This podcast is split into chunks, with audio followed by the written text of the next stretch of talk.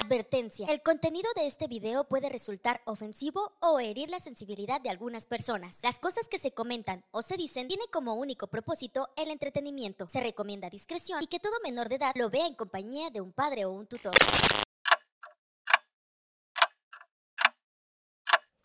Solo cinco minutos me separan del fin de mi turno. Eran las 5 de la mañana con 55 minutos. No era nada fácil cubrir el turno nocturno, y menos en este tipo de trabajo. Antes de salir, tomé mi computadora personal y decidido a contar lo que me estaba pasando, entré en el grupo de Facebook y comencé a escribir lo siguiente. Hola grupo, me llamo Ricardo y soy operador de la línea de emergencias local aquí en la ciudad de Bogotá. Siempre me han encantado las historias de horror y misterio, pero a decir verdad, jamás imaginé que algo paranormal pudiera ocurrirme a mí hasta el día de hoy. O bueno, al menos eso creo que es lo que me está pasando. Al principio creí que se trataba de una broma, pero con el paso de los días me di cuenta que si se trataba de una broma, sería una muy elaborada o completamente diferente a las que estábamos acostumbrados los que desempeñábamos este trabajo. El número 123 es la línea local de emergencia y trabaja los 7 días de la semana las 24 horas del día. Yo tengo tres meses y medio como voluntario atendiendo llamadas en el turno nocturno y desde hace cuatro días he recibido llamadas desde diferentes números de teléfono. Y aunque son diferentes números, la persona es siempre la misma y dice siempre las mismas palabras. Como dije, al principio creí que se trataba de una broma, y según lo dispuesto por la Ley 2197 del año 2022, la multa correspondiente es la cancelación de la línea telefónica de la cual proviene la llamada de broma. Reporté los incontables números para que los cancelaran, pero la respuesta fue siempre la misma. Los números no existen. Así que no sé qué es lo que pasa. Mis compañeros aseguran que ellos no han recibido llamadas similares, pero los mantendré al tanto si algo más ocurre. Gracias, grupo. Apenas terminé de escribir cuando el teléfono comenzó a sonar. Descolgué de inmediato. Línea de emergencias de la ciudad de Bogotá. ¿Cuál es su emergencia? Lo único que pude escuchar en ese momento fue como si una persona suspirara muy cerca del teléfono. Y supe de inmediato que se trataba de la misma llamada. Las palabras que vendrían a continuación ya las conocía y me habían quitado el sueño durante días. Entre suspiros, la misma voz de cada noche dijo, Estamos aquí. Ven por nosotros. Y eso es todo. Aunque en esta ocasión alcancé a escuchar una especie de susurro casi inaudible al final de la llamada. Sabía que todas las llamadas eran grabadas, así que tomé la grabadora, rebobiné la llamada y volví a escuchar el susurro que esta vez pude entender mejor. Trans 79. Esto último me dejó helado. Sabía que podría tratarse de una dirección. Pero, ¿dónde? La puerta de la oficina se abrió de pronto y entró Alejandra, mi compañera. Ricardo, ¿qué haces? ¿Intentas cubrir mi turno también? Eh, ¿Qué? Eh, disculpa, ¿qué hora es? Pregunté de inmediato. Son las seis y media, respondió. Pensé que estabas en una llamada importante y por eso decidí esperar. No pensé que solo estarías perdiendo el tiempo en Facebook, dijo mirando mi computadora. Al percatarme de esto, la cerré de inmediato, apagué la grabadora y tomé mis cosas. Ah, lo, siento, Ale. Eh, estaba... Eh, no importa. Mm, suerte.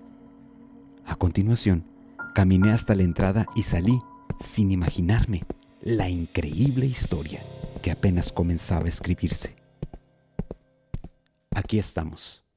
Historia original de una historia antes de dormir, inspirada por nuestro seguidor Tamp Antunes.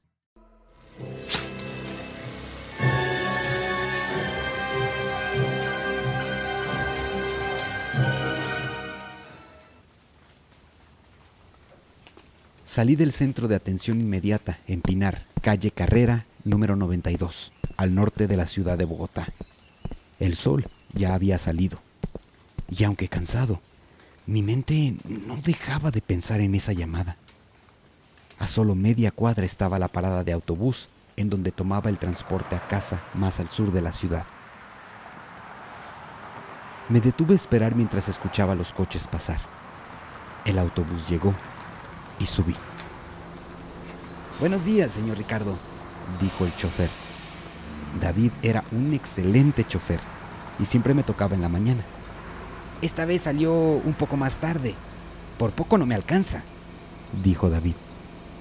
Ah, ah, sí, sí, sí, mucho trabajo, respondí, aún pensativo, mientras le daba los 2.500 pesos del pasaje. Me dirigí entonces hasta el mismo asiento de siempre, pero no pude evitar preguntarle. Eh, disculpe, David, conoce muy bien la ciudad, ¿cierto? Sí, claro, hijo. He vivido aquí toda mi vida y conozco cada zona, dijo David. Mm, ¿Conoce alguna calle llamada Trans 79B? Dije un poco nervioso. Mm, ¿Trans? Ah, mm, querrás decir transversal, ¿verdad? Ah, ah, sí, le dije un poco dudoso. Sí, claro, se encuentra al otro lado, al sur, en Bosa la calle transversal 79B. Claro que no puedo llevarte hasta allá, pero puedo decirte cómo llegar. Sí, por favor. Necesito ver a alguien ahí, le dije rápidamente, al tiempo que David me indicó en qué bus debía subir y dónde debía bajar. El camino fue eterno y no paraba de pensar en dos cosas. Primero, ¿qué iba a encontrar ahí? o si solo quedaría como un idiota y no encontraría absolutamente nada. Cuando bajé del segundo autobús en la calle 68A Sur, sabía que estaba a tan solo unos pasos. El corazón me latía con fuerza, al tiempo que un montón de preguntas se apoderaban de mí. Caminé deprisa para evitar el sol que ya quemaba con fuerza. Comencé a caminar y ahí estaba, la calle transversal 79B no sabía dónde empezar. Y en realidad, no sabía tampoco qué diablos hacía ahí. Pero no dejaba de pensar en la llamada cuando vi que mi reloj marcaba las nueve de la mañana. A solo unos pasos, mi corazón casi se detiene cuando encontré frente a mí una pequeña casa azul. Trans 79B azul, había dicho aquel susurro. Tiene que ser aquí, me dije. Es la única casa azul en toda la calle. ¿Y ahora qué? ¿Entro como un ladrón diciendo que estoy ahí porque una voz por el teléfono me dijo? ¿O llamo a la policía diciendo que... No sabía qué hacer, pero tenía un fuerte presentimiento que algo malo ocurriría. Aún intentaba decidir qué hacer cuando vi la silueta de un hombre que estaba parado justo por detrás de la ventana derecha del segundo piso. Pude ver perfectamente esos ojos que no dejaban de mirarme. Pero tenía que hacerlo. Tenía que tocar la puerta. Así que lo hice. Toqué la puerta. Nada. Volví a tocar. Y salió el mismo hombre que me había estado observando por la ventana. Apenas abrió un poco la puerta para preguntar. ¿Qué quiere? Ah, disculpe, señor. Soy operador de emergencias eh, solo quiero saber si todo está bien. He recibido una ya. Aquí nadie necesita sus servicios. Así que déjeme en paz, dijo interrumpiéndome aquel hombre extraño. Váyase, váyase de aquí o llamaré a la policía, dijo ahora con una voz tajante. disculpe, señor, eso no será necesario. Eh, ya me voy. Muchas gracias por abrir la puerta. No pude evitar sentirme como un tonto. Apenado caminé para regresar a casa. Sería otro largo camino. Vine hasta aquí para nada. Lo sabía. Intenté recordar nuevamente la última llamada, pero ahora todo me parecía tan ridículo y sin sentido. La imagen de aquellos ojos nuevamente aterrizó en mi cabeza. Qué señor tan raro, pensaba, mientras no pude evitar recordar sus palabras. Aquí nadie necesita sus servicios. Parecía que trataba de decir que en esa casa vivían más de una persona, aunque en ese momento ya estaba demasiado lejos como para comprobarlo. Además, si volvía a molestarlo, sin ninguna razón convincente, seguramente perdería mi trabajo. Aquí hay algo que no está bien. Tengo que hacer algo más, pensaba. Tengo, tengo que volver a la oficina. Eso es, volveré a la oficina. Y así lo hice volví a la oficina. No dije absolutamente nada, solo entré directo a donde estaba Alejandra sentada. Lo siento, Ale, tengo que hacer esto. Ricardo, ¿qué haces aquí? Tu turno comienza en cinco horas. No tardaré, lo prometo. Descolgué el teléfono local y teclé el número de la Policía Nacional. Atención, tenemos una emergencia en la calle transversal 79B, Bosa. Necesitamos una unidad en la dirección ahora mismo. Hay civiles involucrados. Y colgué. ¿Qué te pasa? ¿Estás loco? Dijo Alejandra mirándome con incredulidad. Eh, perdóname, déjame explicarte, por favor. Eh, eh, hay algo malo en esa casa. ¿Pero de qué hablas? Por favor, Ale, confía en mí. si algo sale mal, yo me haré responsable. Fue hasta que dije esto que Alejandra se tranquilizó un poco. Está bien, Ricardo, yo no tengo absolutamente nada que ver con esto. Del otro lado de la ciudad, el oficial Emiliano, de la Policía Nacional, se encontraba conduciendo su patrulla cerca del Parque Fundacional Bosa, centro, cuando recibió una llamada por el radio. Necesitamos una unidad en transversal 79B, Casa Azul de inmediato. Se trata de una emergencia reportada por el 123. Aquí, oficial Emiliano, unidad 314 en camino. Estaré allí en cinco minutos. Entendido, exclamó la operadora. ¿Qué podrá hacer? me preguntaba. Durante mis 16 años como policía había visto de todo. La verdad era que muy pocas cosas me provocaban asombro. Sin embargo, había algo en este llamado que me puso muy intranquilo casi de forma inmediata. Siempre he sabido que tengo un sexto sentido muy desarrollado y en otras ocasiones que he sentido algo así, cosas muy malas habían ocurrido. Respiré un poco, encendí la sirena de la patrulla y me puse en marcha. Tomé el radio. Transversal 79B, ¿dónde es la emergencia? Casa Azul, dijo la operadora. Me pareció muy extraño, pues normalmente daban una dirección exacta. Está bien, dije y justo a unos 50 metros pude ver la casa. Así que reduje la velocidad antes de dar la vuelta. Y justo cuando estaba por buscar dónde aparcar, vi vi un hombre saliendo de la casa. Era un hombre un poco raro a decir verdad, pero más raro me pareció lo que cargaba. Era una especie de bulto envuelto en plástico que colocaba en la parte trasera de una camioneta tipo pickup de color rojo.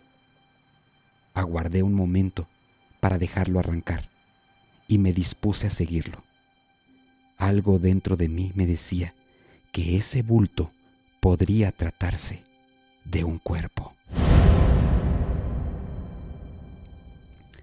Arranqué la patrulla en dirección de la pickup roja, pero de alguna forma el tipo raro que la conducía se dio cuenta que lo seguía, así que aceleró la camioneta intentando perderme. Este tipo algo esconde, me dije mientras intentaba seguirle el paso. Informé por radio. Me encuentro siguiendo una camioneta pickup roja modelo 85 con placas MHI 071. Solicito apoyo. Va en dirección oeste hacia el nuevo Mondoñedo. Entendido, dijo de nuevo la operadora. Intentaremos interceptarlo en algún punto de Soacha. Copiado, dije y colgué el radio. Conduje durante 20 minutos más hasta que nuevamente el radio sonó. Unidad 208.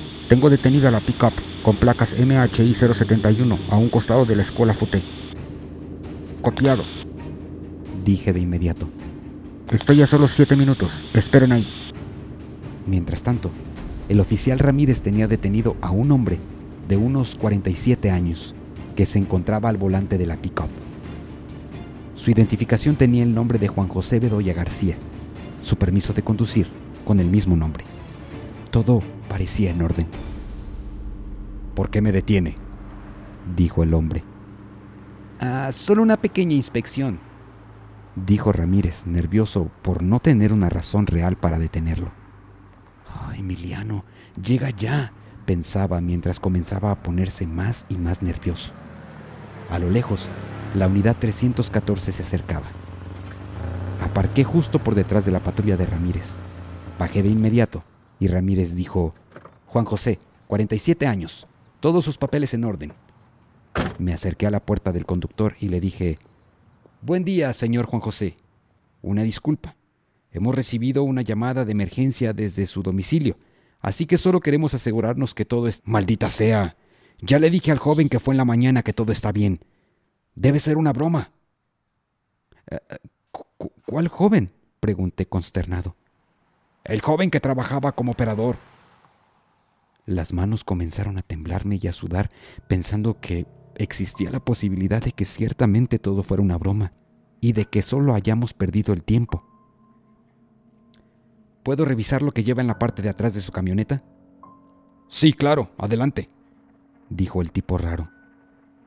Al abrir la bolsa de plástico solo pude ver un tapete viejo.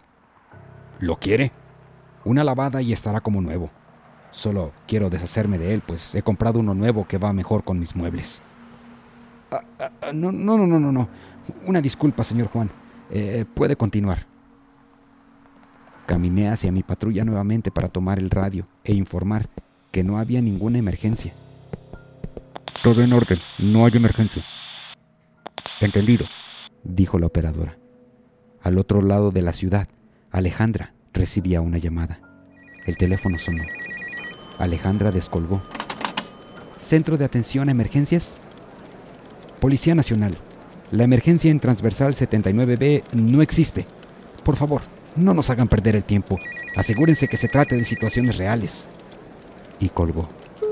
Alejandra volteó a ver a Ricardo que llevaba varias horas esperando en la oficina. Vuelves a hacer algo así y te juro que no voy a dudar en echarte de cabeza. Ah, lo siento, Ale, no volverá a pasar. De nuevo, en el distrito de Bosa, el oficial Emiliano. Hay algo mal en ese tipo. Algo no está bien, pensaba mientras vi que el reloj marcaba las 7 de la tarde. Pocas veces había estado así de intranquilo. Tengo que volver a ver ese tapete. Di la vuelta esperando en no recibir ningún llamado y conduje hasta el tiradero. Solo espero que siga ahí. Tras una hora y diez minutos llegué al lugar. Dejé la patrulla con las luces encendidas mientras caminaba entre la basura buscando aquel bulto. No tardé mucho en encontrarlo. Ahí estaba. La misma bolsa que horas antes había roto, con aquel tapete viejo dentro. Rompí la bolsa por completo y desenrollé el tapete. Qué feo, pensaba mientras veía el diseño con líneas azules y verdes. Además de viejo y feo, no tenía absolutamente nada fuera de lo común. Maldita sea, ¿qué está pasando aquí? ¿Por qué tengo este horrible presentimiento? Miré un poco más de cerca cada parte y fue entonces cuando me percaté de algo. Algo que me pareció un poco extraño. Era un enorme cabello atorado entre las fibras del tapete. Al principio me pareció normal Pensé en la esposa del tipo, quizá. Pero cuando vi más de cerca aquel cabello, me di cuenta que aún estaba húmedo, y al pasar mis dedos sobre él, supe que no era agua. Era una sustancia mucho más viscosa y oscura. Se trataba de sangre. Inmediatamente mi pulso se aceleró y toda mi sangre comenzó a recorrer mi cuerpo que sufría una ráfaga de adrenalina. Algo está pasando en esa casa y debía ir de inmediato. Encendí la sirena y conduje tan rápido como pude. Al norte, Ricardo se preparaba para tomar el turno nocturno nuevamente, sin comer, sin dormir. Apenas tenía la fuerza para colocarse nuevamente su uniforme, acomodarse los auriculares. Ah, respiré profundo, me dije.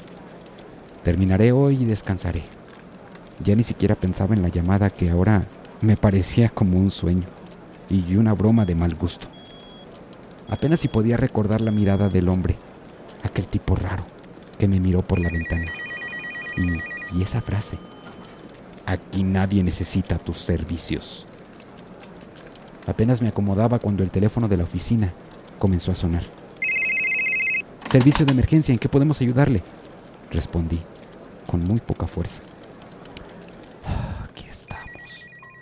Ven por nosotros, dijo un suspiro. Esta vez enfurecí. ¿Quién demonios eres? Deja de hacer bromas y déjame en paz. Al mismo tiempo que colgué el teléfono con tanta fuerza que casi lo rompo. Emiliano, el policía, estaba a solo una cuadra de la casa azul. La camioneta pickup roja no estaba. Si quiero entrar, esta es mi oportunidad. Aparqué la patrulla y caminé hasta la casa con un perfil muy bajo la oscuridad de la noche apenas se interrumpía por unos pequeños focos. Sin dudarlo, golpeé la ventana rompiendo un vidrio para poder entrar. Dios, si no hay nada perderé mi empleo, pensaba, mientras me ponía cada vez más nervioso. Abrí la puerta y entré con mucha precaución. Con ayuda de mi lámpara, comencé a observar con detenimiento la pequeña sala, que se adornaba con un tapete nuevo, pero igual de feo que el anterior. La cocina era un montón de basura y había un olor tan fétido en el ambiente que apenas se podía respirar sin vomitar.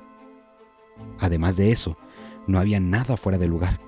La habitación desordenada, pero no era menos común que la mía. Maldita sea, aquí no hay nada. Tengo que irme antes de que llegue. Caminé de nuevo hacia la salida y justo cuando pasé por encima de aquel tapete, mis pasos sonaron diferente. La losa crujió de una manera extraña.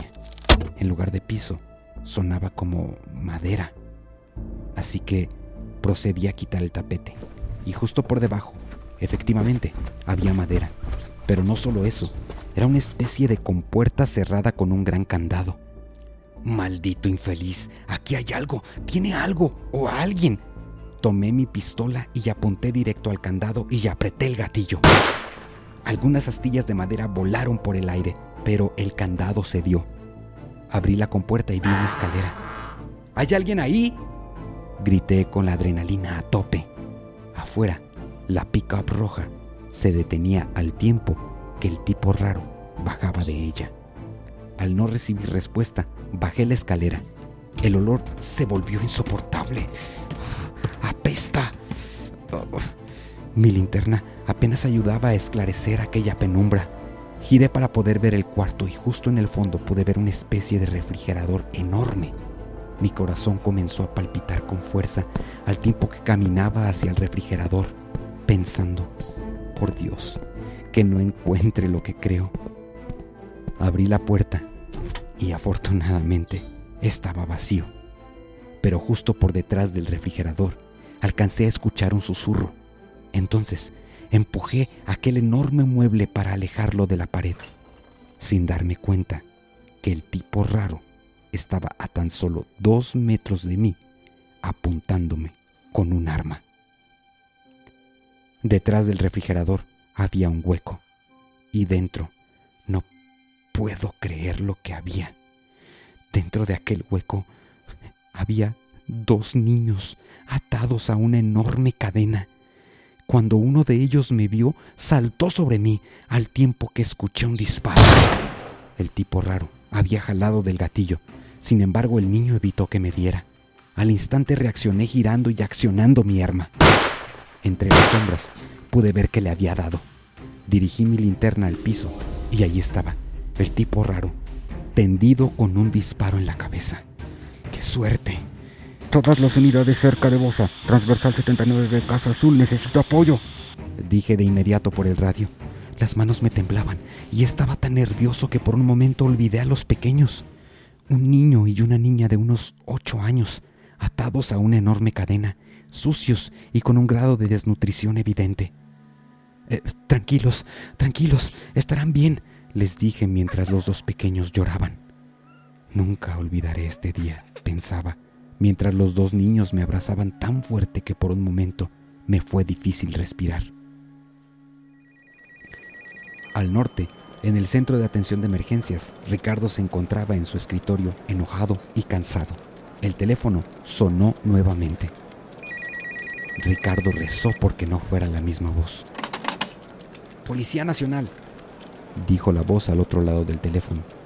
Sí, Ricardo Flores, operador, adelante.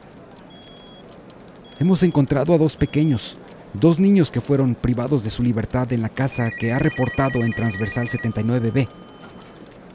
Un torrente de emociones me invadió. Eh, ¿Qué? ¿Qué? ¿E, e, e, ¿Ellos han llamado? Apenas llamaron hace un par de minutos. No, dijo la operadora. No hay ningún teléfono en la casa. Quizá... Eh, quizá fue un vecino. ¿Estás segura? Es que ellos han dicho, aquí, estamos, ven por nosotros. Completamente. Ellos no han sido los que han llamado, estamos seguros. El oficial Emiliano es, es quien los ha encontrado. Déjame hablar con él, le dije. Espere, por favor, lo comunico. Aquí el oficial Emiliano. Eh, eh, Ricardo, operador, oficial, ¿hay, alguien más en la casa? No, solo el secuestrador que ha sido abatido. Y los dos pequeños. Eh, revise bien, por favor. Es que alguien más me ha llamado. Lo siento, Ricardo, no hay nadie más. espera, un momento. El oficial vio de nuevo el hueco en el que estaban los dos pequeños y pudo ver algo que antes no había visto. Era, era pequeño, como del tamaño de un clavo, y cuando se acercó para verlo más de cerca, supo exactamente lo que era. Un hueso.